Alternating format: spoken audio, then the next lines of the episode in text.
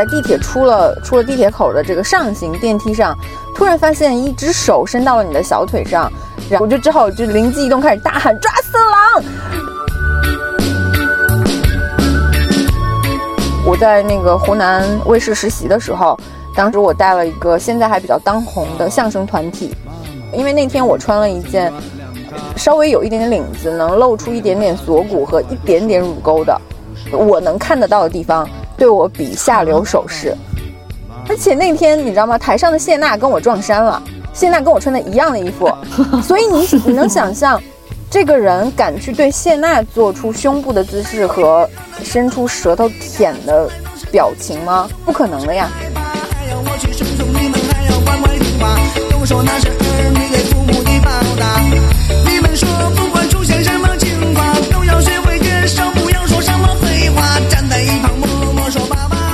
我我是觉得这个世界上只存在有意识到自己是被性骚扰和没有意识到自己被性骚扰的女性，我觉得没有存在没有被性骚扰过的。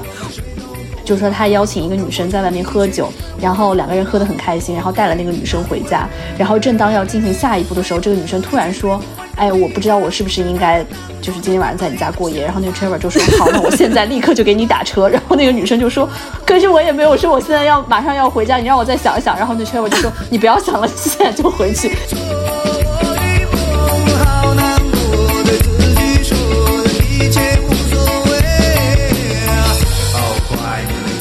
这件事情是彼此的一个默认，是说，你哎，你女生当时也没有说要拒绝呀，你不是还是跟他回了信息，还是在跟他一来一回的打情骂俏吗？不要破坏气氛这几个字，我觉得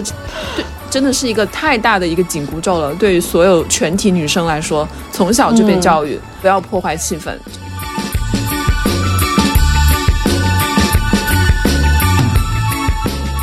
Hello，大家好，欢迎收听本期的岳阳电话，我是主播周周。今天跟我一起主持的人就是哦，有稍微的些许不同。呃，你们还是来做一下自我介绍吧。Hello，大家好，我是 River。Hello，大家好，我是阿莫。大家好，我是 Lancy，传说中的 Lancy。对啊每一期满堂都会在节目里面提到你，但这一期满堂就没有出现，换为他的女朋友 Lancy。今天欢迎 Lancy 来参加我们的讨论。那今天我们四个人呢要讨论的一个话题是，呃，其实是上周爆出来的一个一个丑闻，是一个社会新闻，跟性骚扰有关。我想问一下各位啊，就是我们可不可以结合一下自身的经验？因为我相信每个人谈到性骚扰，其实都有或多或少有一些经验。对性骚扰这三个字有没有一些认知上的一些变化？你是怎么理解这三个字的？呃，性骚扰关于这个词，就是我可能真的是成年以后，或者是我们开始有这个社交媒体讨论了之后，我才知道用什么词来去指代这个行为。但是在我的意识里面，我应该是很小的时候就知道有很多的这种不当接触，就是我可能在我的潜意识里面就会知道这种东西是不恰当的，但是我没有一个词来形容它。比如说，可能我们在读《红楼梦》的时候，里面就有一些，比如说下人们之间的这种小打小闹，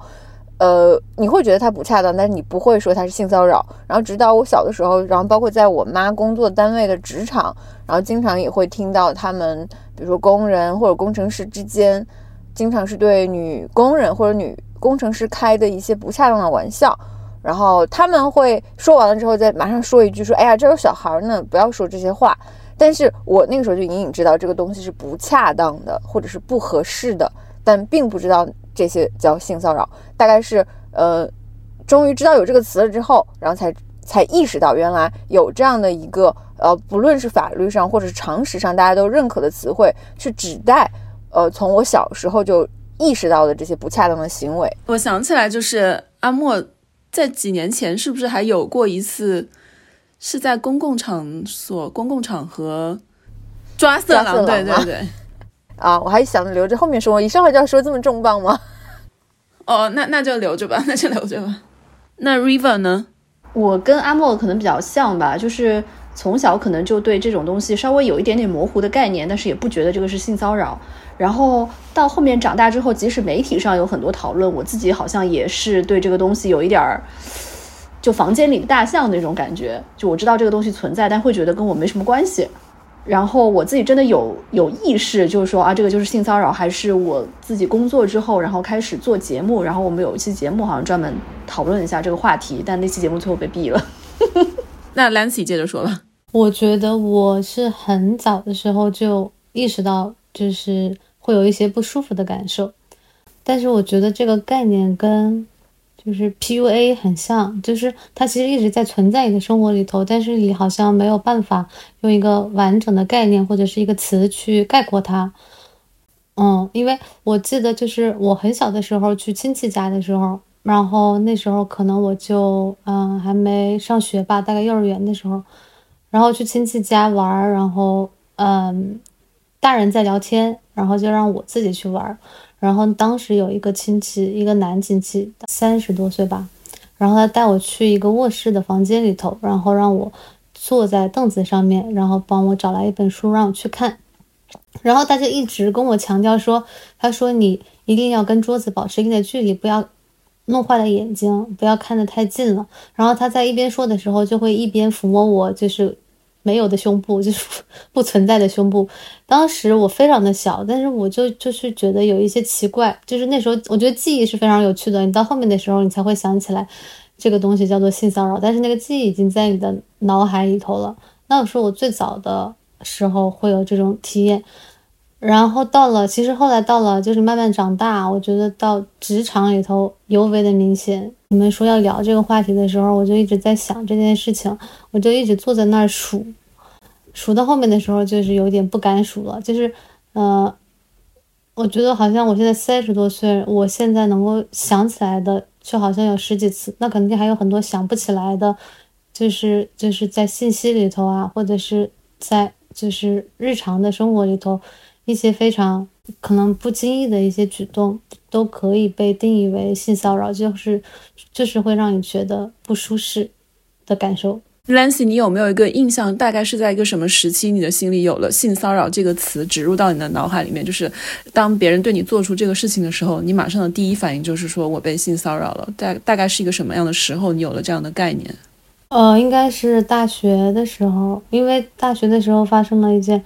非常有 创伤的事情，就是我们刚才说，就是很阴影很重的事情，因为那个可能已经超越于性骚扰了，已经到了性侵犯的地步了吧，我才有机会去反省这件事情。但是那时候确实是没有，可能小时候也没有很好的教育，说觉得这件事情是不对的，要采取措施。更多的时候你会去反省自己，说我当时为什么没有马上跳起来进行反对。但是就是因为那个很大的事件，让我就是开始去反思。但是我是很长很长一段时间，可能就是近两年，我才能够呃完全的可以说摆脱那个 slut shame 的这种感受。我觉得可能。呃，大部分人面对就是性骚扰这个事情，这个概念是需要你不可能说你小的时候，你刚刚说小时候经历的那个事情，我就意识到自己是被骚扰了或者是侵犯了，一定是有一个很长的时间，甚至持续好多年的。嗯，我们知道 River 跟呃阿莫是不是也是有一个这样的一个非常长的一个反射弧的这么一个过程？对，这个反射弧长到可能。就是呃，就像 Lancy 一样，就是你很多年之后，你再回想那些不舒适的时刻，你才意识到那是性骚扰，并且在你意识到那是性骚扰之前，你可能花了很多的时间在反思自己和在想自己做错了什么，才会导致这些事情的发生呢。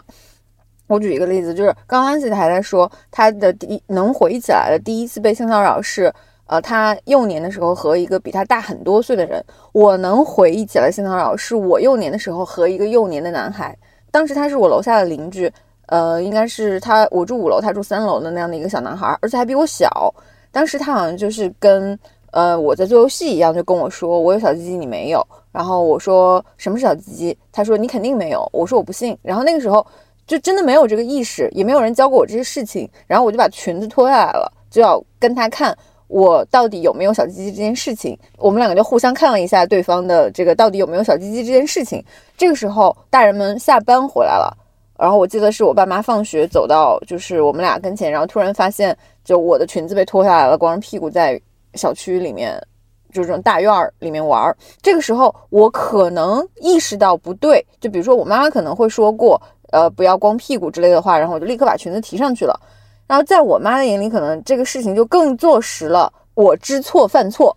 所以就被拎上去一顿毒打。然后先是我妈打，然后我爸下班回来又一顿毒打。但是就是直到被打完了，他们也没有告诉我我为什么这样做是错的，就是他们好像也没有。就是让我解释来龙去脉，或者我解释他们也不听。Anyway，我已经记不住了。但是这件事情就让我知道，说所有跟小鸡鸡或者说跟光屁股有关的事情就是错的，而且是我的错。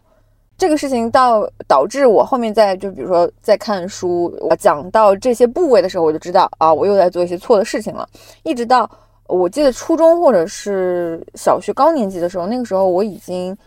就是处在被霸凌的阶段了。这个以前我在别的播客或者是在豆瓣上都说过，我已经在被霸凌的阶段了。然后那个时候，呃，整个东北风靡着一部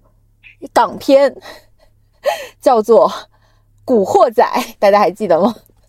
然后《古惑仔》里面这些小喽啰们或者是这些小混混们，不是会经常点评谁的码子正不正啊？然后谁的这个妞骚不骚啊？就是就这些话嘛。我记得有一天，我就拎着那个。录音机，呃，往楼梯上走的时候，我们班的一个男生和他的堂哥，应该是比我们高两年级的那个样子，他们就在那个呃旁边就聚堆儿，像抽烟，但是有可能就只是在那耍帅一样的，在那里就是聚聚在一起，然后用那种像看马子的眼神看来来往往的女孩子。然后当时我路过他们的时候，我就听到一个男生往地上吐了一口唾沫，然后骂了一句：“他真骚。”你那个时候其实没有意识到，就是。他们是在模仿古惑仔，或者是怎么样？再加上我是长时间处在一个被霸凌的一个状态下，其实我就会觉得我又做错了什么才会被这样说。我那天又穿的是一个非常正常的校服，后来就有女生跟我说说，因为你屁股太翘了，所以你骚。就是我 我我我骨盆前倾，你们都见过的，就是所以我的确嗯臀部曲线还可以，但是那件事情之后，我才发现这个事情也是错的，所以我就会尽量再穿，比如在订校服或者在穿衣服的时候，我就会再穿更大的衣服，试图把我的屁股遮住，因为我觉得那是我的原罪，就是会让我被骂骚，然后我因为我也没有意识到这个就叫性骚扰，但是最近可能是因为真的大家讨论这个事情在讨论很多了。我再回想起来这件事情，这个还是在我没成年的情况下，就是甚至在我不觉得我有性魅力的情况下发生的性骚扰。我觉得可以百分之百确定的是，每个女生都有被性骚扰的经验，只是说我们怎么获得了这个认知。像刚刚呃 v a n c y 说的，他小时候的那些不愉快的一些经验，然后是过了很多年以后，然后阿莫也是过了很多年以后才可能三十岁以后，我突然想起来才知道，才发现说我当时其实是被性骚扰。我觉得可能大部分的女生，至少是中国的女生，都是可以对这个是有感触的。然后结合最近的这个呃上周发生的这个新闻，其实我觉得也可以解释说，为什么这个事情，嗯，所谓的知名作家、编剧哈，他跟呃好几位女性发生的这些不愉快的经历，或者是性骚扰的经历也好，为什么过了这么多年以后才曝光出来？是不是也是因为就是在这个里面，它也是有一个认知糊的这么一个过程？就以我们自己为例，在这个人际的交往当中，即便是成年以后，是不是这样的事情其实也蛮常见的？很多时候当时发生了，其实是有一种不知道为什么，好像就把它也不是说故意压抑，但是反仿佛好像就是说，嗯，就这个事情先过去了。但是我过了几年以后再回想起来，说他确实是性骚扰。我觉得首先就是，我觉得女女性已经习惯了忍受，就是大部分的时候她是默认这种状态的，男性也默认这种状态。而且当你学学会忍受以后，很多的事情，如果你不去做，也不会怎么样。就比如说，如果他们不站出来不说这件事情，他们的生活可能不会发生太大的变化。要站出来去说这件事情，是要耗费很多很多的力气的。你要去。去迎接这些舆论，你要去反抗，你要去不断的去说服自己做的是对的事情，然后还有很多人去骂，然后你的生活并不会因为这个而获得实质上的一些改善，更多的是你自己跟自己有一个交代吧。我觉得可能是这样的，而且第二就是，嗯，就是你刚才说到的一个反射弧，就是它的确实是一个很慢的，而且你这个认知，我感觉是这几年。女性普遍上有这样的认知，而且好像这件事情是只关于女性，还是男性觉得好像也好像跟他们关系并不是很大，所以的话就会有一个很明显的矛盾。因为很多人在讨论史航这件事情的时候，如果你单看史航的那个呃聊天记录的话，或者是，即便是男性，他看了女方的呃解释以后，也依然没有办法带入到女性的角色去理解这件事情。他们认为这件事情是彼此的一个默认，是说你哎，你女生当时也没有说要拒绝呀，你不是还是跟他回了信息，还是在跟他一来一回的打情骂俏吗？其实我觉得大部分人的感受是这样子的，因为如果你真的没有经历这件事情，可能你很难理解，在那种情况下，女生的含糊其实是一种拒绝。你刚刚正好提到了说这个含糊，还有说。在外人看来，可能第三方看来觉得还仿佛就是两个平等的人在互相试探，或者是在呃打情骂俏，打情骂俏。对，但是至少我们作为女性看到，其实是可以感受得到在在当中的一些所谓的权力的关系的存在的。我不知道，就是这个事情的这个解读是一个一个怎样的一个有一个怎样的准绳，就是。我们在看那些信息的时候，你我不知道你们啊，我能感觉得到那些女生一定是她心里一定是拒绝的，嗯，但我觉得这个你认为你看到的女生一定是拒绝的，也是在你经历了这一切之后，你才能够理解处在这个位置的女性。我举一个我的例子，她可能。并不是很政治正确，就是我曾经很长一段时间会认为处在这样的一个环境里的女的有打情骂俏或者是半推半就的成分，就是因为我说我小的时候曾经在我妈工作的场合，就是他们会有很多女工人，比如说有女焊工，就是做做电焊的那那个工作的那个工种，他们这个工作经常是要蹲在地上，然后戴着面罩，然后就是在地上。呃，焊东西。我记得当时我妈妈有一个同女同事，她是这个工种里唯一的一个女性，她就蹲在那里焊东西的时候，就来来往往就会有男焊工、男电工，甚至男工程师，可能路过她的时候就用脚踢她一下屁股，或者手伸到她脖子后面摸一下。就是这些事情在做的时候，甚至是没有避开我这样一个在旁边写作业或者在旁边玩耍的小孩的。我因为我知道我小的时候被也因为刚刚拉裙子那个事情是被我妈打过的，我就觉得别人对你这个事情是错的，你为什么不反抗或者你为什么不翻脸呢？我就会觉得他没有反抗或者翻脸就是同流合污的一种表现。因为这个这个阿姨当时的表现最多就是把面具摘下来，然后骂两句脏话，然后或者是呃假装拿手里的那个电焊枪啊冲着那个男生的下体比划一下，就是。作为自己的反抗或者不满，但是在旁观这个事情的那个年幼的我来看，我认为他没有表现出足够的厌恶和对骚扰他的人的这个仇恨，所以在我的心里就把他默认为说啊，他很享受这种别人摸他一下的这个过程吧，不然的话，为什么他还能跟人家笑口就是笑笑语相迎，或者是这种以开玩笑的形式把这个事情弄过去呢？但现在看来，其实这已经是他在那个环境里面很难得的反抗了，就是举起他手里的电焊枪，因为他不能没有这份工作，而且她是这个环境里面的唯一的一个女性，在这个工种还还有一些准入资格的情况下，这对他来说已经是很难的了。但很遗憾，我是在将近三十年后才理解这一切的。我觉得，除了大家可能觉得说，当时那些女生为什么没有及时，嗯。阻止或者是表示意意义，我觉得大家也可能会怀疑，其实，在这个权利的呃对比中间，你是不是想从他那获得什么呢？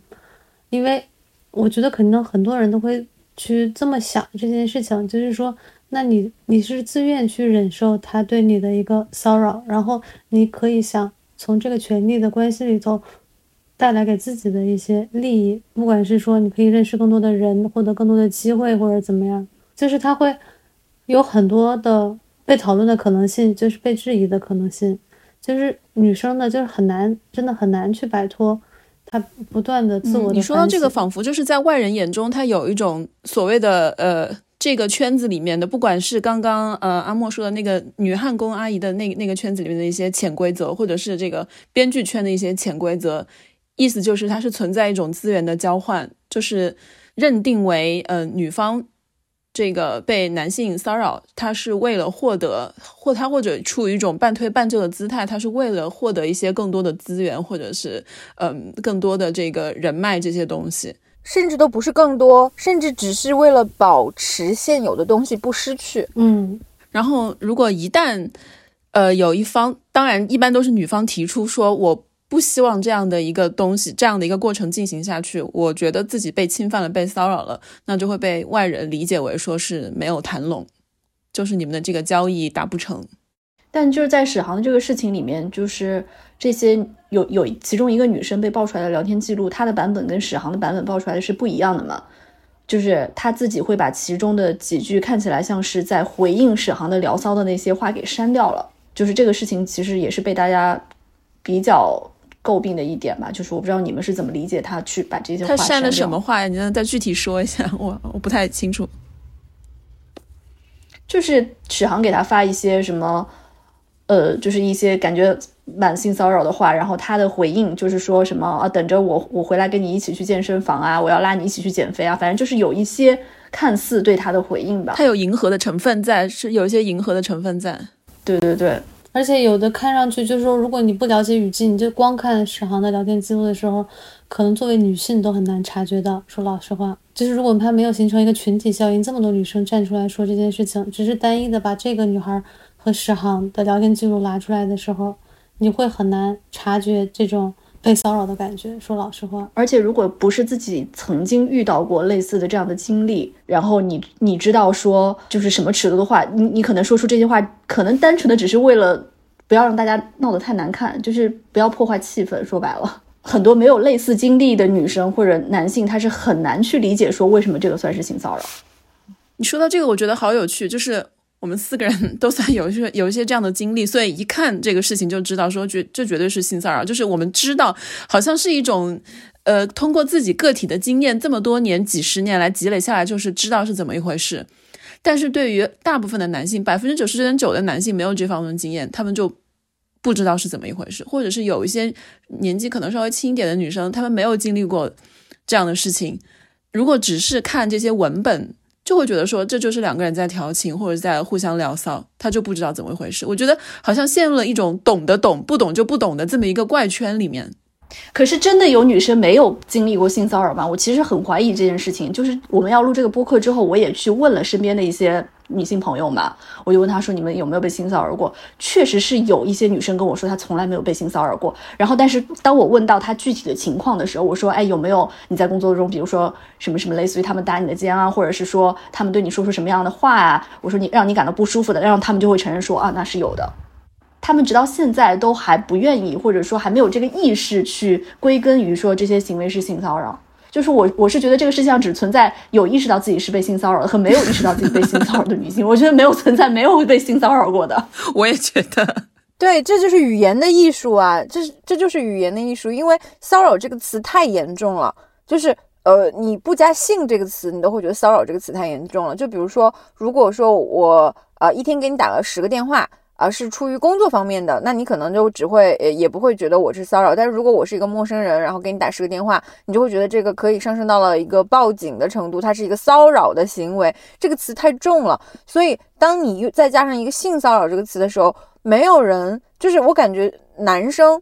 呃，男性他也不会愿意承认自己性骚扰过别人，而女性也是在努力的回避这样的事情曾经发生在我身上。我觉得这也是一种类似于感官封闭机制吧，就是我只要我不承认，我可能就不需要思像我们一样，在三十年后思考这么沉重的事情，然后把它归归结为一个哦，原来是我没有被呃被意识到性骚扰，这个承认它直面它是很难的。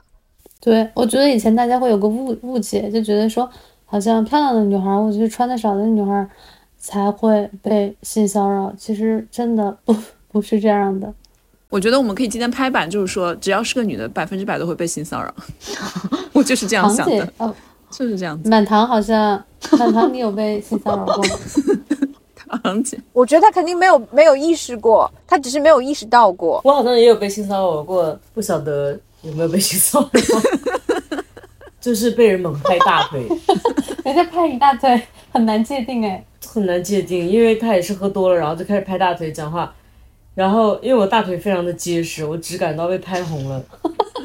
然后我也不知道他这算不算是性骚扰还是怎么了。说说到这个，其实其实我们可以再说远一点，我就觉得一直有网上很多人在讨论，其实大部分都是男的在问啦。那怎么样才算性骚扰？你说是性骚扰就是性骚扰，我觉得就是这样。我说是性骚扰就是性骚扰，他这个定义权我觉得就在我手上。我觉得你骚扰我了，那就是骚扰我了。那还有的男的会说啊，那是不是史航就是性骚扰？那如果换一个啊长得好看的人对你说这样的话，或者是做出这样的行为，是不是就不是性骚扰了？我想说，这个这里有稍微有一点点政治不正确。就是如果一个稍微长得周正和行为在呃开始很得体的男性，可能在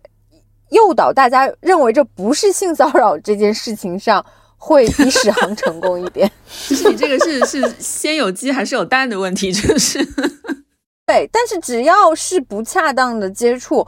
事后大家都是会，不论你长得怎么样，都是会知道那是性骚扰的。那这个时候我就可以开始讲刚刚呃开头你让我讲我没有讲的故事了。如果我跟你说我在地铁上遇到一个男生，头发就是弄得很帅，然后像日本男生那样就是还抓过的，然后很漂亮的板寸长一点的，然后长得很干净，耳朵里面塞着一个白色的 AirPod，然后穿着一件黑色的三叶草的风衣，然后看起来就是很贵的那种 AJ 球鞋和还挺干净的牛仔裤，啊，皮肤也很。干净白皙，然后在还没有戴口罩的年代，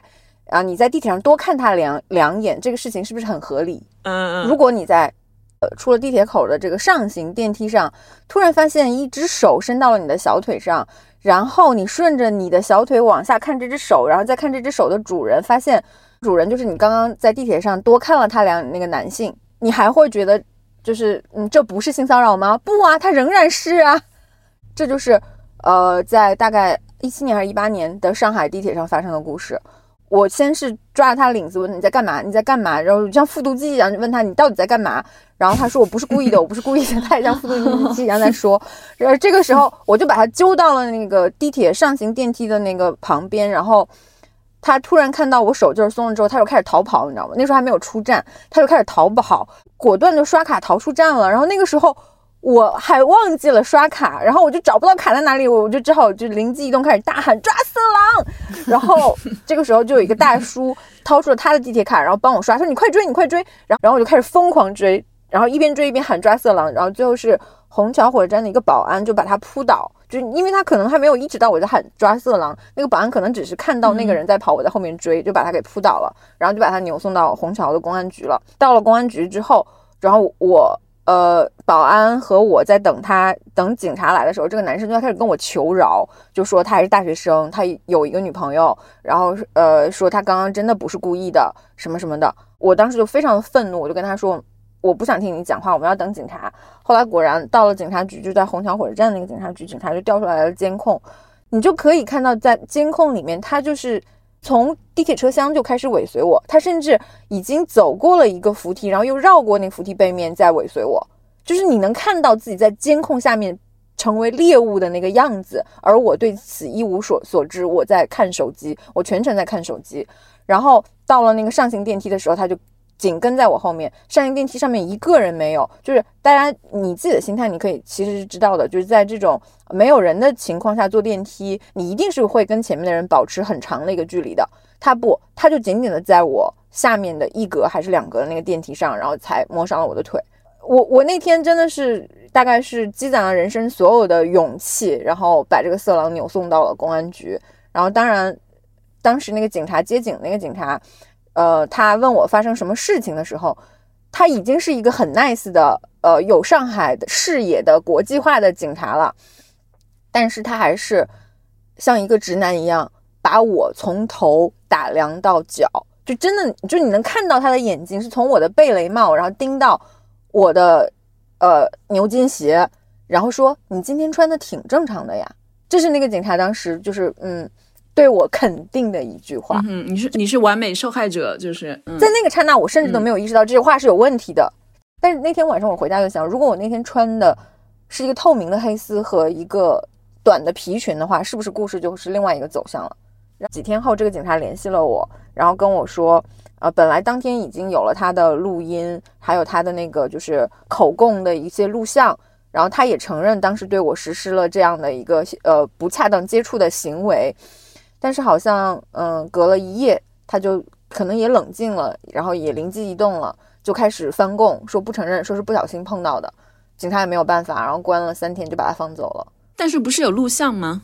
有监控，但是录像他只录到了，就是监控录像只录他尾随我，就只尾随在电梯上尾随我。他摸我的那个地方是是呃监控的盲区。那个警察也跟我说，他应该是惯犯，他是过了明显的那个摄像能录到的部分，才紧紧的跟在我的那个后面的。而且当时那个警察还给了我他的身份证号，就是那个报警回执单上面是有他的姓名和身份证号的。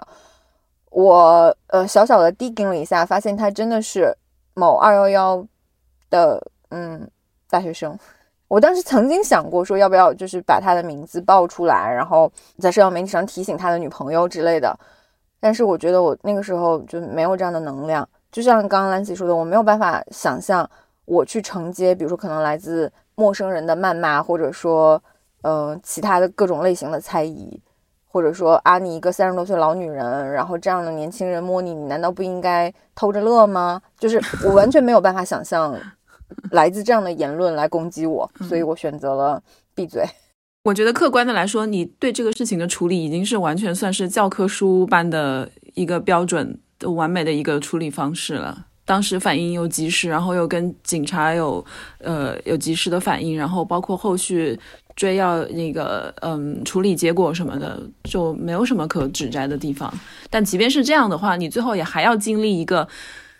反思，或者是去那种，我觉得有还是会有心力交瘁的一部分，就是在想那个警察他当时跟你说的话，说呃你今天穿的挺正常的，可能在他口中只是一句这样的随口的一句话，但是你却还要经过好久以后去反思这句话，说这句话什么意思。你是会有一些受到伤害的吧？这样的言语，对，而且至少会听的是很膈应的。对，而且这个这句话和那套衣服，就是已经变成一套肌肉记忆。这套衣服，我清楚的记得那天我穿的这套衣服是一个呃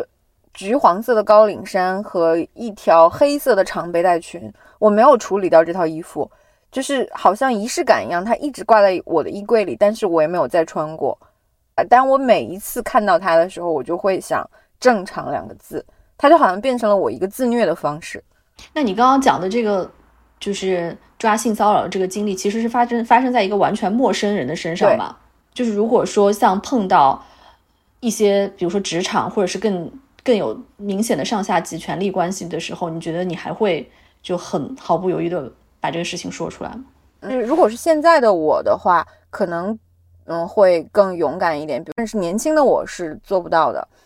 就是。呃，我在那个湖南卫视实习的时候，嗯，当时呃是做那个实习编导带艺人，当时我带了一个现在还比较当红的相声团体，然后它里面有一个非主要团员，呃，现在好像微博粉丝也几百万的那种吧。我当时没有意识到那是就是一个在权力关系不对等的下面的性骚扰，当时他就是我只要跟他对视啊，或者是啊。我说话，只要我停下来，他就会在呃下面或者是在呃我能看得到的地方对我比下流手势，比如说胸部或者伸舌头舔，这这种下流的手势。然后呃，我当时意识到了工作场所对，而且是周围就是不呃，他确保我肯定是能看见的，并且他不在乎他周围的人看不看得见。就是他们相声团体里面的那个呃 C 位主咖，有试图阻止过他一两次，但是这个试图阻止是非常轻飘飘的，就是有一种，哎呀你够了呃，差不多得了，就是这个意思，其实完全无力的，反而是让大家就是哄堂一笑的那种那种感觉。因为那天我穿了一件蓝色的条纹衫，是稍微有一点点领子，能露出一点点锁骨和一点点乳沟的。但我不觉得没关系，没关系。我穿这件衣服有什么问题？对，当然没问题了。而且那天你知道吗？台上的谢娜跟我撞衫了。谢娜跟我穿的一样的衣服，所以你你能想象，这个人敢去对谢娜做出胸部的姿势和伸出舌头舔的表情吗？不可能的呀。他，但是他敢对我这样做，因为我只是一个无足轻重的实习生。但是就像刚刚呃周周说的，就是你就算经历了这个事情之后，你还要花很多时间反思。尤其是后面他们又上了很多综艺、喜剧类综艺，变得越来越火的时候，我每次看到他们的名字，我就在在想，那他现在获得了这样的名气，他会不会再继续骚扰更多的实习生？所以当时这个事情就是，你就让他过去了。对我那天一天都在想，录影完了，我跟他就不会再见了，就当做是吃屎嘛。其实就是跟史航的这个，跟他们的受害者一样，就是可能当时这个事情过去了以后，就当做自己是吃到屎。是的。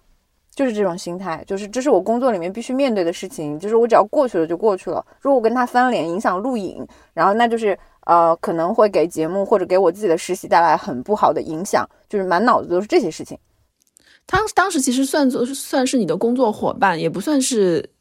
虽然是在一个工作的这个关系里面，但他并不算你的上司。嗯，对，但是他是能清楚的辨别到我是这个节目里无关重要的人的。嗯，就是刚刚 Riva 也问你嘛，就是说。你在现在来处理这样的事情，跟几十年前处理这样的事情肯定是不一样。然后，那你觉得在我们的生活中的例一些例子里面吧，是怎样的一种人际关系是会最容易让我们处于这种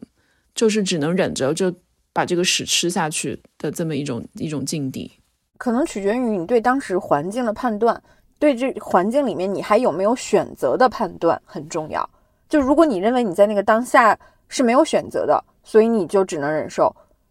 就就跟家我在我看来，甚至是跟家暴差不多的，就是你你意识不到自己还有其他的选择，你意识不到离开这个环境，你仍然可以有很好的生活和很好的工作的话，那你就是会忍受下去的。我觉得好像也不仅仅是这个样子，我我觉得最对我来说，我觉得选择对我来说选择忍受最大的一个原因就是我不想破坏气氛，好像。就是一种本质的讨好型人格，还是怎么回事？我觉得我好像也不是说真的，我怕失去这个工作或者怎么样。我觉得好像我，我觉得自己不能成为破坏气氛的那个人。我就举个例子啊，就是我之前有一个朋友，他也是跟一个，哎，怎么也是一个相声团体，就是也是一个烂泥臭虾，也是一个，嗯嗯嗯，就是也是一个老艺术家吧，就是他们之间有一些相对开放性的关系吧。然后，然后有一次，我就是跟我这个女性的朋友，我们两个人一起去旅游，然后是去了另外一个城市，然后我们就订了一家那种 Airbnb 的房间，是有两个房间的，就是我跟他是分分别住在两个房间里面的。然后到了晚上呢，那个老艺术家就来找我那个朋友，然后我们就三个人坐在一起，就是看电影啊、喝酒啊之类的。然后每一次我这个朋友他离开这个现场的时候，这个老艺术家，我也不知道他到底是有意的还是无意的，就会来。摸我的大腿，这还能无意啊？就是只要我那个朋友一离开去去倒水或者去拿吃的，然后那个老艺术家就开始就是摸我大腿，然后等到我朋友回来的时候，他又装作什么事情都没有。这件事情我到现在我都不能理解，就是我我也没有说出来，就是我我当时就会觉得说天呐，我要是在当场就跟他发飙的话，我就觉得好像我破坏了这样一个祥和的气氛。但是第二天我反正后来就自己住到其他的酒店去了，就就没有再跟我这个朋友住在一个一个一个 M B N B。但是这件事情我自己后来分析过无数次，我也不知道为什么，我就没有说。我就觉得最大的原因，我自己感觉我是不想破坏气氛。但你们说好像这个也不是一个纯粹的一个权利权利关系，就是他对我来说肯定是没有什么大的，就是不能让我失去工作或者怎么样嘛。但他又不是属于你说的那种，像路上遇到一个陌生人。就好像有一点影响力，但这个影响力又不是那种能决定你什么、能给你置换什么资源的那种，完全不是啊。嗯，我觉得你这个事情的性质，就是这种人际关系的性质，还蛮接近史航这个事情的。就是说，史航他当然是比那些女生有更多的资源或者是人脉，但是也并不足以，就是说拿捏他们的生死。他好像是一个阴影一样，就在你头上，就是仿仿佛这个人他对你可以有一些控制的能力。但是你自己也知道，我如果要反抗，我是可以反抗的。但是不知道为什么原因，你又没有反抗，然后这个事情你就过去了，然后你这个屎你就吃掉了。然后回想，后来过了一阵子，回想说我当初为什么要吃这个屎？对，而且你你就在就在想，你说就算我当天我说了，那他会怎么说呢？他就会说我只是不小心碰到你，你不要这么自作多情好了。我就会觉得这个事情就会朝着这样的方向去发展。我就觉得说，我说出来没有变得更好呀，反而我。我这我要反驳一下 River，我觉得正正是因为，呃，你觉得在这个里面是没有权利关系的，这就是最大的权利关系，就是整个我们生存的这个环境就给你营造了一种你有义务要去维持一个和谐气氛的这样的一个角色，这就是权力最大在你身上施加的最大的阴谋。而像你伸出的那只咸猪手，或者说他他这种有恃无恐的这种心态，才是他就是一种权力的表现，他就是权力的表现。对就是对你，我觉得就他是这种无形的、无形的控制力，你自己都没有想到，你事后才能分析得出来。嗯嗯嗯，是的，哎，我在想会不会是一种社交惯性啊？我不知道。比如说，呃，River，如果说 你在排队的时候，忽然有个人就是插到了你的前面，你会想说，哎呀，算了算了，还是说你会去？我请问你是在？请问你是在插队吗？对当时你就应该说：“请问你是在把手放到我的大腿上了吗对，我在想说，这是一种，这是一种社交惯性嘛？就是说，如果我的话，我可能也会，但是我想说，就说比如说那个男的摸我的腿的话，我可能也会忍受。但是我想说，如果有一个人在我面前插队，我也会忍受。嗯，或者说有个人不小心踩了我一脚，我也会忍受，我也可能不会讲出来。那我会啊。？”这插队你会，插队你会，然后摸大腿你就 就反应慢了一拍。那你就是被权力俘获。对，而且这个是一个你说认识不认识，说不认识又认识的这样一个人，就是像阿莫讲的，是一个整个环境对我的规训，就是我不要做那个破坏气氛的人。嗯，这个不要破坏气氛，气氛，我天呐，不要破，不要破坏气氛这几个字，我觉得对，真的是一个太大的一个紧箍咒了。对于所有全体女生来说，从小就被教育、不要破坏气氛，就小的就是对那些黄色笑话的迎合啊，可能十几岁、十几岁出头就就学着去，反正我自己的自身经验就是真的去学着去怎么。第一是从接受，然后到自己主动跟人家开黄色笑话，然后到最后发现，其实我一点也不喜欢这样。然后我觉得是一个异常漫长的一个经历，到最后说，嗯，你不能这样跟我开黄色笑话。但是中间就是很多年都会觉得说，这有什么呢？就是人家就是口头上跟你就是就聊骚一下呗，或者是调笑一下呗，这有什么玩笑开不了的呢？就是何必把自己这么当回事儿呢？我觉得百分之九十九的女生可能都会有这样的一种恐惧，就是嗯，害怕别人觉得自己很把自己当回事儿。然后你们说到这个，说到这一点，你们北方不是很流行，就是这种呃，跟男生很很很能开玩笑、很很放得开的这种大萨密的形象嘛？我不知道是不是也是可以放在这个框架里面来理解。其实我是一直不太能够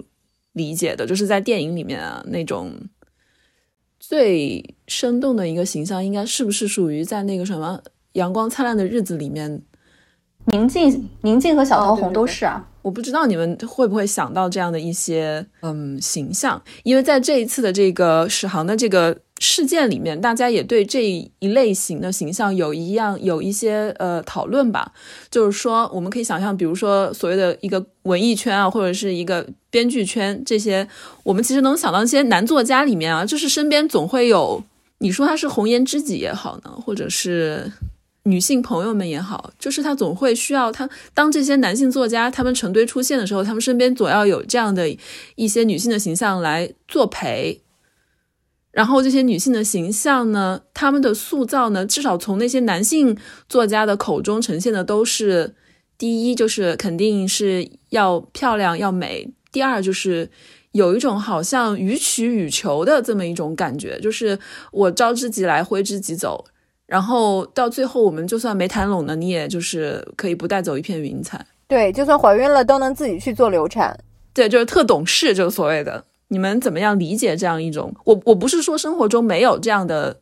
人啊，但我是觉得说，好像它呈现出了一种仿佛是一种特殊的一种文艺形象，好像是一种臆想出来的、塑造出来的一种一种女性角色的感觉。我觉得好像不光是北方，我不知道不知道你们小时候跟爸爸妈妈出去吃饭的时候，嗯，总是有那种嗯、酒店里头或者是饭馆里头特别呃能喝酒的经理，嗯，是的，是的，对他们就会非常熟练的说，哎，我陪哥喝几杯，然后就会呃给 就陪各个老板喝两杯，老板开心的不行。我前两年去新疆的时候，还会有这样的女经理，就特别能干，也特别美，然后能说会道，然后就是在男人喝酒的圈子里头，就是运筹帷幄的那种。跟其实我觉得可能不光是北京，呃，就是北方有这种，我觉得可能这种形象哈，一直在。我觉得年轻的也会有吧，但是以前好像这样的女性的话是会成为一种很能干的一种表现哈。我觉得很多女生都会很羡慕，把它成为把它看成一种很能干的社交技巧。我觉得这种形象是一个是迎合男性的想象，另一部分也是在迎合女性自己的想象。就就男性的想象是认为她又漂亮又美，符合一些就是性的期待。然后另一方面，她又很能说会道，或者是能聊艺术、聊文化、聊诗歌，然后能有精神上的共鸣，就会显得我对她肉体的觊觎就没有那么下流了。然后哪怕我跟他搞成了，那是我有魅力；我跟他没有搞成，他可以是我的红颜知己。这是男性方面的想象，而对女性方面的想象，其实虽然不一定我们身边都有这样的大萨蜜，但是多多少少都会听到或呃熟悉这样的言论，比如说，哎呀，我不喜欢和女孩子一起玩，我觉得我跟男生玩的更好，或者说，呃，哎呀，我跟嗯，我跟这些男生，呃，就怎么说？啊，他们吃饭一定会叫上我，或者说他追女朋友的时候，从来都是来问我的意见，就是会会非常没有边界感，但是他会认为这种没有边界感，让他成为了很多男人心中的女神，或者是白月光，或者是呃一个就算我结了婚也忘不了你的一个这样的一个角色，这也是女生给自己女呃女生给自己的一个想象，而这种形象，他可能会让男性和女性双方。都把一些性骚扰内化成了浪漫关系。嗯，所以我就说刚才说的那个驯化和被教育的这个结果是真的很可怕的。就是我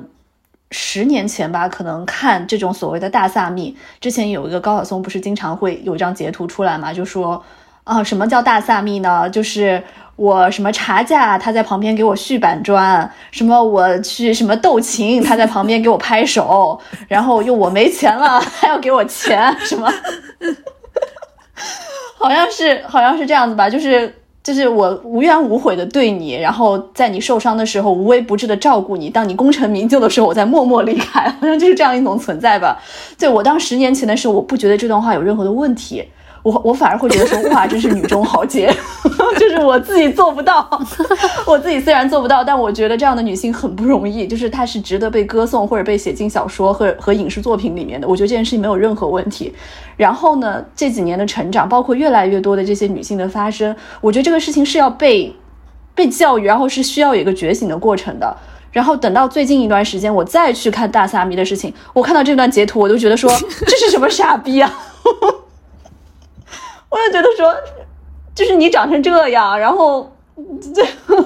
为什么有些女生为就就是就是好像要死要活的为了你？就是我会觉得说，现在可能不会再有女女生会去做这样的事情了吧？还会有吗？这就是时代的变化呀！就是微博刚开的时候，就一一年、一二年，然后早期的微博的这些老男人，就是经常组饭局的这些人，他们互相艾特来艾特去的，当时就有一些女性能以挤进这一圈。饭局成为被老男人就觉得我吃饭一定要叫他这样的人为荣，但是你看现在还有哪一个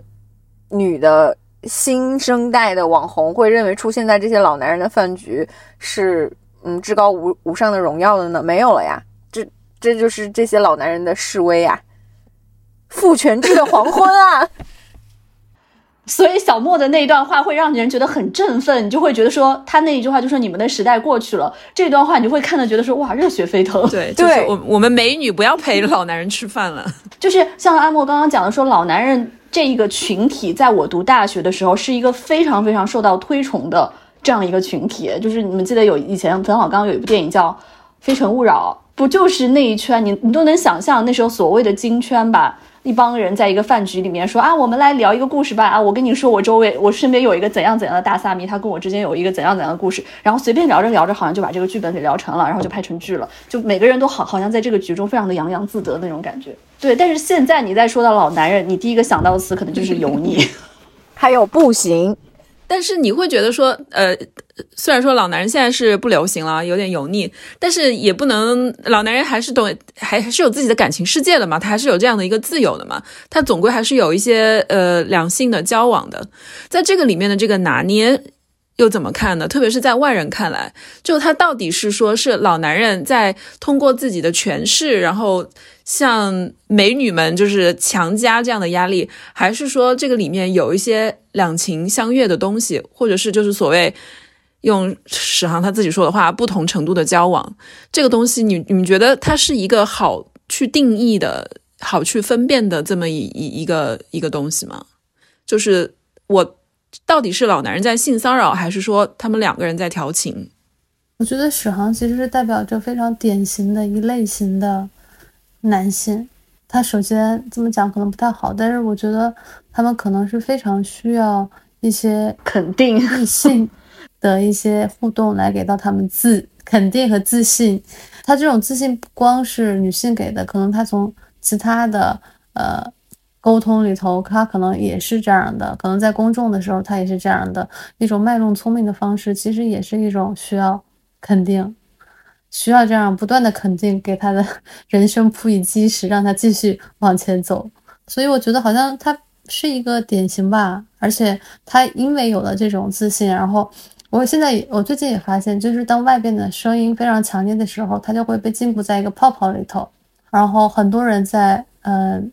顶部的那些人，不管是呃。公司层面，还是说娱乐圈，还是哪儿，在那个顶部的人，他们确实是没有办法了解真实的世界，对自己没有认真的评估，不是认真的评估，没有真实的评估，他真的不知道自己是什么样子的。嗯，然后现在社会给了他一记耳光，他知道 现实是什么样子了。我觉得他肯定不能够完全接受，我觉得他可能到今天都没有意识到出了什么问题，他肯定会觉得很冤枉。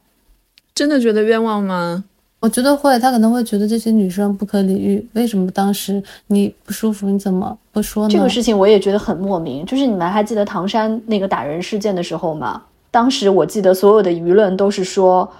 啊，谁让你反抗的这么激烈，谁让你这么没有智慧的去周旋这件事情的，你才会被打的那么惨。那这这次在史航的事情里面，所有的舆论又变成说，为什么你们不拒绝的直接一点、干脆一点呢？这不就是互相矛盾的事情？好像永远都是在指责这些女生的姿态不够好。其实我觉得这些女生是有表达抗拒的，你就截截到聊天记录出来，还是会有很多人误会说她其实是迎合的嘛？她比较含蓄，就真的她不是那种，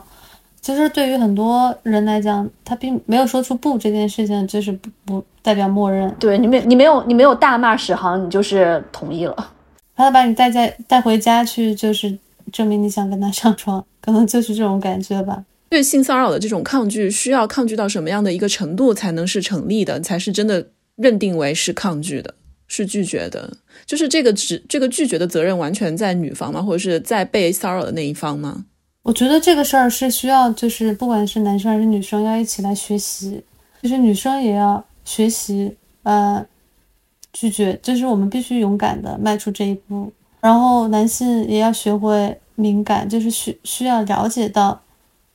你这样做是会不会让人觉得别人不舒服？我觉得这个东西有点像那个性取向嘛，就是界定如何界定这个人的性别，是他想他认为自己是什么样的性别就是什么样的性别。如果这个女生她认为不舒服了，那这个事儿你就做的不对，做的不好。我觉得在实际操作层面上，其实是有很多可以去拓展的一些空间，而是，呃，现在有一个趋势就是大家好像。被弄得不敢说，就是说哦，我们现在呃，因为女生站出来反对性骚扰，于是我们就呃树立了一场性别战争，于是就搞得大家调情也不敢调情了，然后谈恋爱也不敢谈恋爱了。我觉得完全不是这么一回事，因为在实际操作中，其实是有非常多的这样的一些一些一些细节或者是一些具体的内容可以去讨论的。就是最简单的，就是你有嘴巴，你是可以问的呀。就是你你，我觉得作为一个男生，你是可以。你是也是需要去一步一步的去确认，就是说我可不可以这样？我觉得这个事情并没有很难，就是你每想进一步的时候，你可以问说我能不能这样，或者是我这样让不让你舒不舒服？你要不要我停下来？我觉得这个是每个人都可以做到的吧。但是在我们的以往的至少过去多少年的这种青少年的性教育的经历或者是过程里面是没有没有这一块的教育的，没有人告诉我们说这个东西是需要两方两个人一起去确认的，我可以再进行下一步，再进行下一步。嗯，是的，是的，这其实是一种性同意文化，就是需要大家真的去好好讨论这个边界在哪里，大家就男女双方一一起去共同去学习的一个事情。我不知道，不知道现在这个我们的下一代 阿莫的小孩，他们会不会在在学校里面要开始学这种所谓的约会文化的这些一些约定俗成的东西了？但我感觉我们好像是少了很大一块，这个 就是我们是我们只能长一智，是 我们只能用自己的肉身，对，以身试法，是真的。我是我真的是我到三十岁以后，我才有一次发生了一个事情，就是我以为就是约定俗成的这样说，那我们两个人就是顺水推舟这样下去，但是是对方他突然停下来问说，我可不可以，或者是说这样行不行，你愿不愿意？然后我当时就。我突然一下我就没做声，因为我总觉得说这个事情，那我没说是的话，我没我没说否定，那就可以继续下去嘛。但对方他其实几乎是有一点强迫性的，就是说不行，你一定要给我一个答复，就是说你一定要说 yes，我才进行下去。当时就是感觉那个球抛到我身上了，就是我我我我掌握了这个主动权，我突然一下觉得说好大的责任，从未有过这种 待遇。对吧？然后对对，就觉得说好，那我我要对这个事情负责，我就说我要给一个 yes 的答复。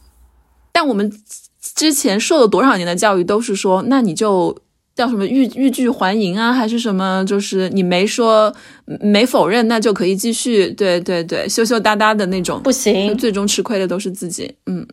我记得那个就前段时间就因为这个东西，我去大量的搜索了这方面的东西嘛，就包包括性统一文化这个事情。我记得 Trevor 之前不是也有一个讨论嘛，他就说了一个他自己的经历，就是说他邀请一个女生在外面喝酒，然后两个人喝得很开心，然后带了那个女生回家，然后正当要进行下一步的时候，这个女生突然说：“哎，我不知道我是不是应该。”就是今天晚上在你家过夜，然后那个 Trevor 就说好，那我现在立刻就给你打车。然后那个女生就说，可是我也没有说我现在要马上要回家，你让我再想一想。然后那 Trevor 就说，你不要想了，现在就回去。你现在有点喝多了，等到你明第二天，因为他说我们的日子还很长嘛，嗯，就是我们又不是只见这么一次。他他的意思就是说，如果说你既然回去了，然后第二天你醒来还是愿意跟我见面的话，我们这个事情还是可以继续的，就不要急于在一个晚上嘛。我当时就觉得说，嗯，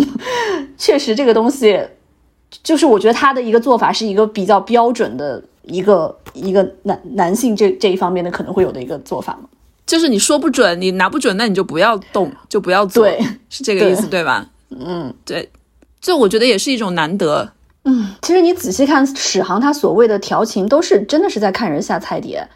就是他们就无外乎几种几种关系，就是大 V 和粉丝，老师和学生，行业大腕和小白，全部都是史航在占占据权力上位的呀。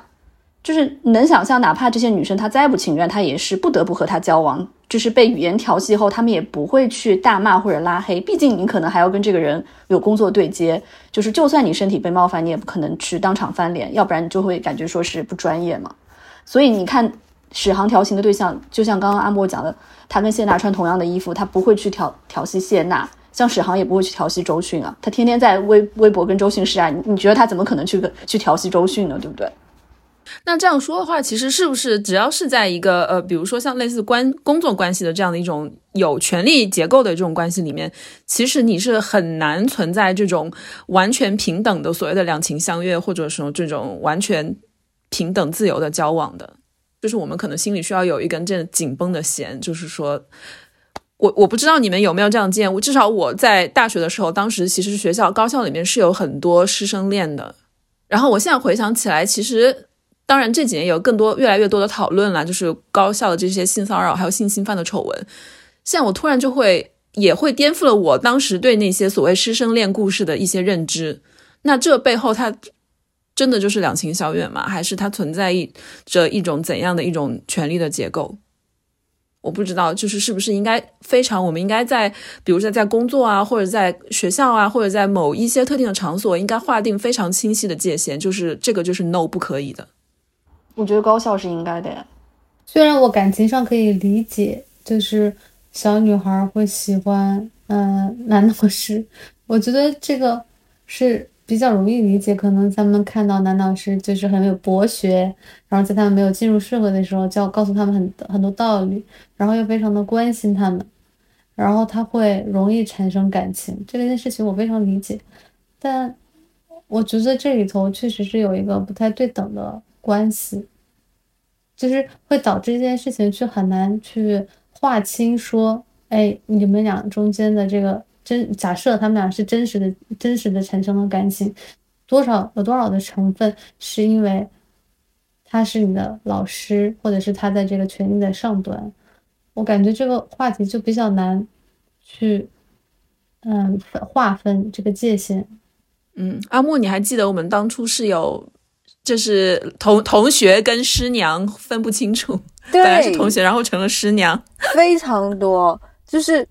呃，我我记得我们大一的时候就有学生跟教官谈恋爱，而且好像还修成正果了，还记得吗？嗯嗯嗯嗯，然后就是学生和辅导员，好像后来就是一直是地下恋情，他们自以为的地下恋情，但其实我们都知道。然后到我们大四的时候，慢慢的就听说硕士学姐或者是博士学姐和博导或者是硕导搞在一起了，并且踢走了师母。当时大家可能把注意力都会主要放在这些学姐或者同学身上，而且会对他们做出一些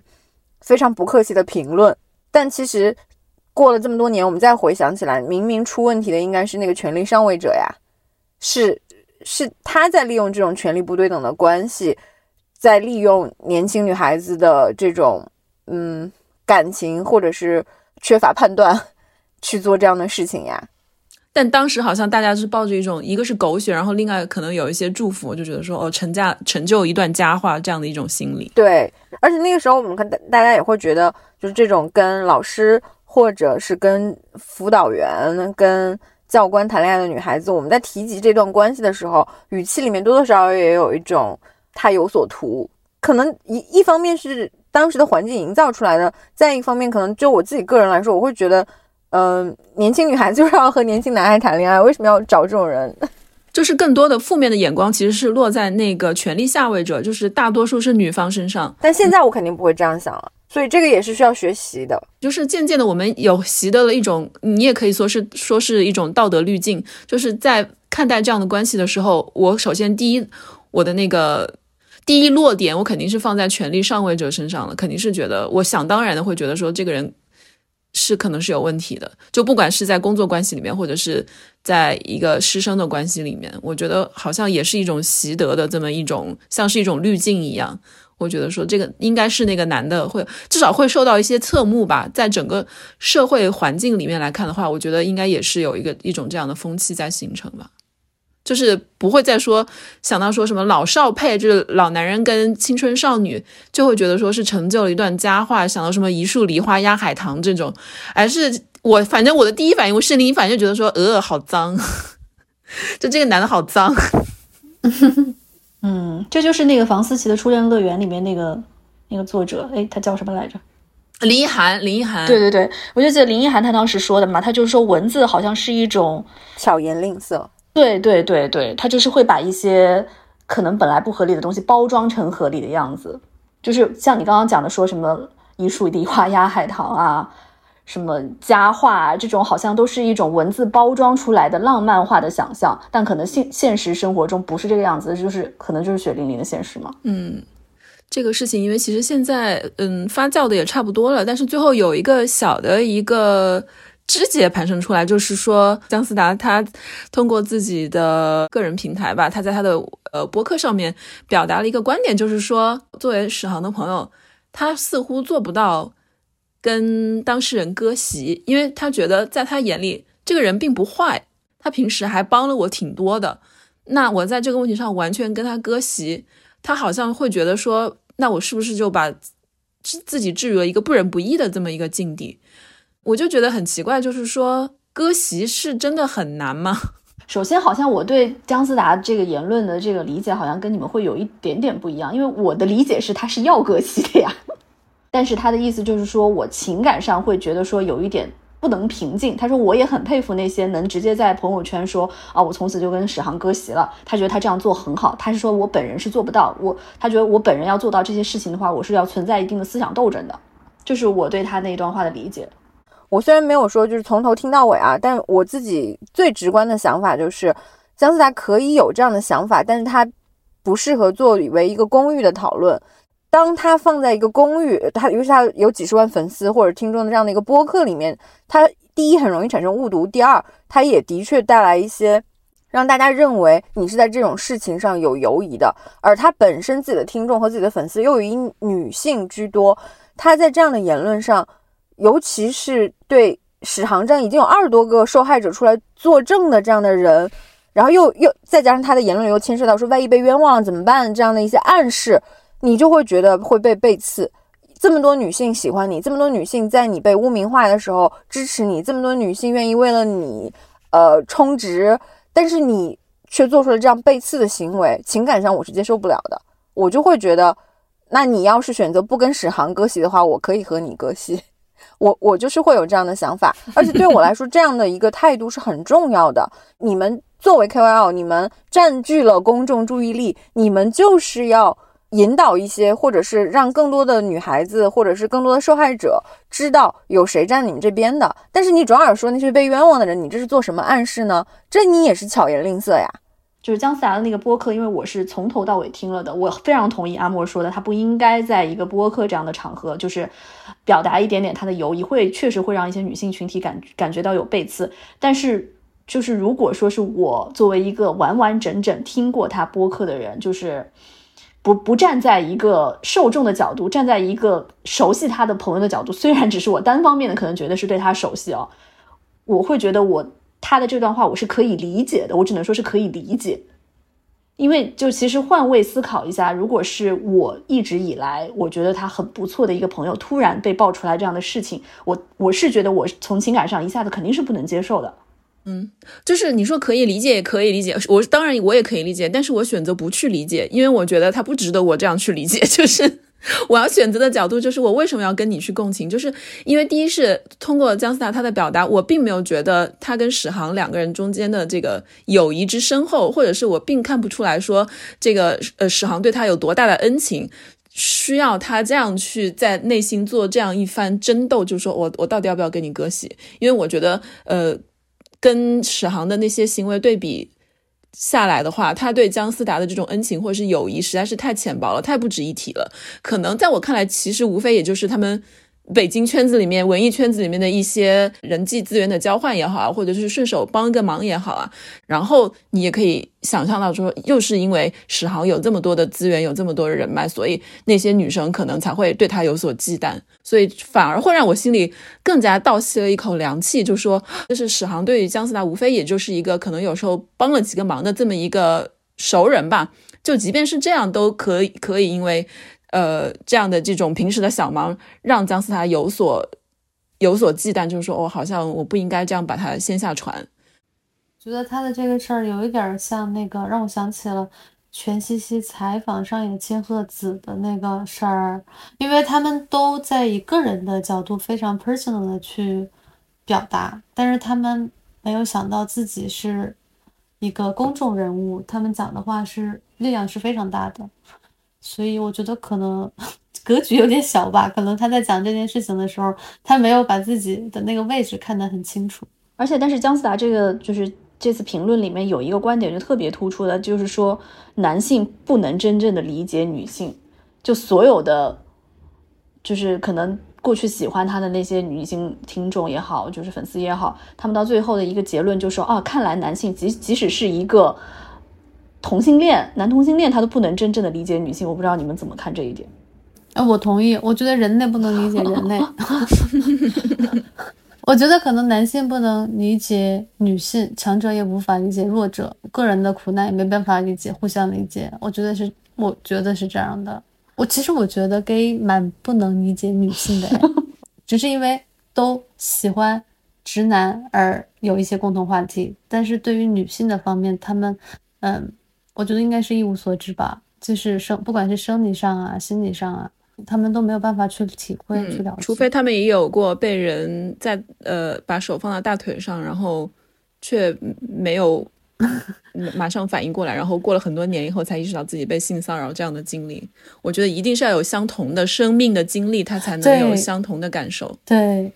说到这个，所以我觉得写小作文就非常重要了，因为我觉得我们就是对这个事情的这么如此之敏感，其实也是因为看了小作文。你你看了他对那那么多细节的那种描述，你突然就是，我就完全 get 到了是怎么一回事。就是是通过一个小作文的表达，然后就把我们的生命的经验联系到一起了。就是哦，我懂你，就是说我我 get 到你，我知道你经历了什么，因为我也曾经历过，是因为通过一个小作文的表达而达成的。但是那些没有经历过这些生命经验的，他们看了小作文就会觉得说，那你这不就是自己编编写写嘛？就是首先他又不是呈堂证供，第二他并没有一个什么呃没有求证，就是你自己的一言堂。对我每次看到一些男大 V 出来说啊，二十几个人竟然没有一个人出来有证据，我就觉得哇，怒从心中起，恶向胆边生。呃，小作文这个是我因为看到，呃，当大家提到小作文这个事情的时候，其实不在于作文，而在于小小就是将它贬低，将它矮化，将它认为这是女生的这些无病呻吟或者是臆想。我这里补充一下，因为现在他们说小作文，但最近就开始把它说成是大字报了，就是。忽小忽大，就是从，但是总而言之，都是好像是关于一种非常负面的，只是情绪性的发泄，或者是那种集体无意识的那种感觉，或者只是一种民粹的一种，就是毫无理智的宣泄，会有这样的感觉。他越让想，他通过这种给我们贴标签的方式，就是为了想让我们闭嘴，以及呃去掉我们语言中这些情绪的力量，但是。正因为如此，我们才不能停止书写和诉说呀。嗯，而且现在我我发现，就很多男性他带入史航，他会觉得说，那以后同样的情况下，他们觉得会很容易出现，比如说我随便写个小作文，我就可以冤枉到这个人。虽然他们可能一辈子也遇不上这种情况，但是他们很有可能会遇到说，像就是强者剥削弱者那样，他们可能也是处于一个更大可能性是处于一个弱者的地位嘛。但他们我不知道为什么所有的男性一致带入的都是。一个在史航的那个位置上，甚至是一个被冤枉的史航的位置上，这是我其实很困惑的一件事情。他没法感同身受，说一个女生主动的跳出来说，我曾经被呃一个男生这样的骚扰过，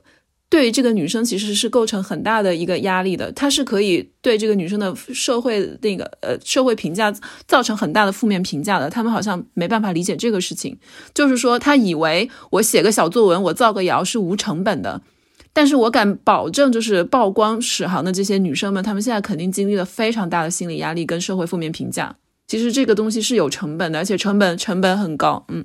而且我其实是非常非常能理解，就是就算这个事情是过了好多好多年，哪怕十年，这个女生突然想起来说啊，我当年被占了便宜，我不爽了，我现在要出来说这个事情，我觉得我是非常能理解的。其实是你要在这这一条路上过很多很多关，就是心里要。就是放下很多很多很多东西，你可能才能走到那一步。这我觉得这条路是非常非常漫长的。就即便是我觉得我现在，我觉得今天来录这个播客，我还是没有办法说出。我觉得在我身上就不知道是，我觉得是最深的一个阴影，肯肯定还不是我刚刚说的那个老艺术家的那个事情。我觉得最深的这个阴影，我可能我不知道我这辈子还会不会就是说出来嘛。嗯，这样两相对比，其实我又觉得说，跟我们自己的这种生命的经验，我们自己在。在不断的内耗，在不断的反省的这个过程相比的话，他们那些一些男人们的担心说，哦，会不会冤枉？那又算得了什么呢？所以，我我才一直说这个发生的很重要嘛，就是，嗯，每到一次这样的讨论，其实都是在帮助这样的女生，她慢慢慢慢的走过心里的一关一关。尤其是我们刚刚看到这一篇小莫的小作文，太重要了，重要到让所有的女生都。愿意为之摇旗呐喊，所以他我我今天下午看到他的时候，已经是有二十多万的转发了。尤其是热门转发里那一句“父权制的黄昏”和“你以为还是你的来日吗？”就是小作文非常的重要。一个是能够让我们去反思我们前几十年经历的这些事情到底是不是我们的错，到底应该以一个什么样的道德上或者法律上的词汇去评判它，到底该怎么让我们的妹妹、我们的子女们去面对这件事情。是很重要的，这就是小作文的意义。所以我希望大家以后遇到这样的事情都来写小作文，然后都能让他们冲上热搜。我看到现在的一个大家逐渐形成的一个社会的共识，就是所谓的规则，就是这样是不 OK 的。嗯，史航，你过去这么多年做的这个事情，它是性骚扰，它是不道德的，它是一种性剥削，它是应该会要受到所有人的指摘的，它应该是让所有的男性都要跟你割席的。我觉得好像至少在这个社会事件里面，是这个共识是已经形成了的吧。就至少这样看起来，我觉得还是我心里会好过一点。觉得就是整体整体的话还是在进步的，虽然还是在忍受，在不停的生气，但嗯，这是一个过程吧。是，我也希望这个过程能够加快一点，就不要像我们这样，我们就是真的是被人摸大腿三年以后才反应过来，原来叫性骚扰，或者是十年以后才知道原来当时我是这样子，是是被被欺负了，被剥削了。希望这个过程能够马上加快。我希望我们的呃，包括我们以及我们的下一代都是及时就反应过来，就是马上说打妹，这这个是不对的，你这个是错的，住手。然后少一些所谓的说哦，不要破坏了气氛这样的无谓的担忧。我希望每个人都可以做到，说我就破坏气氛怎么样？你希望就是呃，以前就是有过不好的经历的女生也会能够有一天去正视这件事情，然后转化成力量。对，希望大家都可以从这个非常不幸的事件里面获得一些力量。其实我自己是有获得一些力量的，特别是通过他们的那些小作文。好吧，那我们今天就聊到这儿。嗯，好，拜拜，好，拜拜。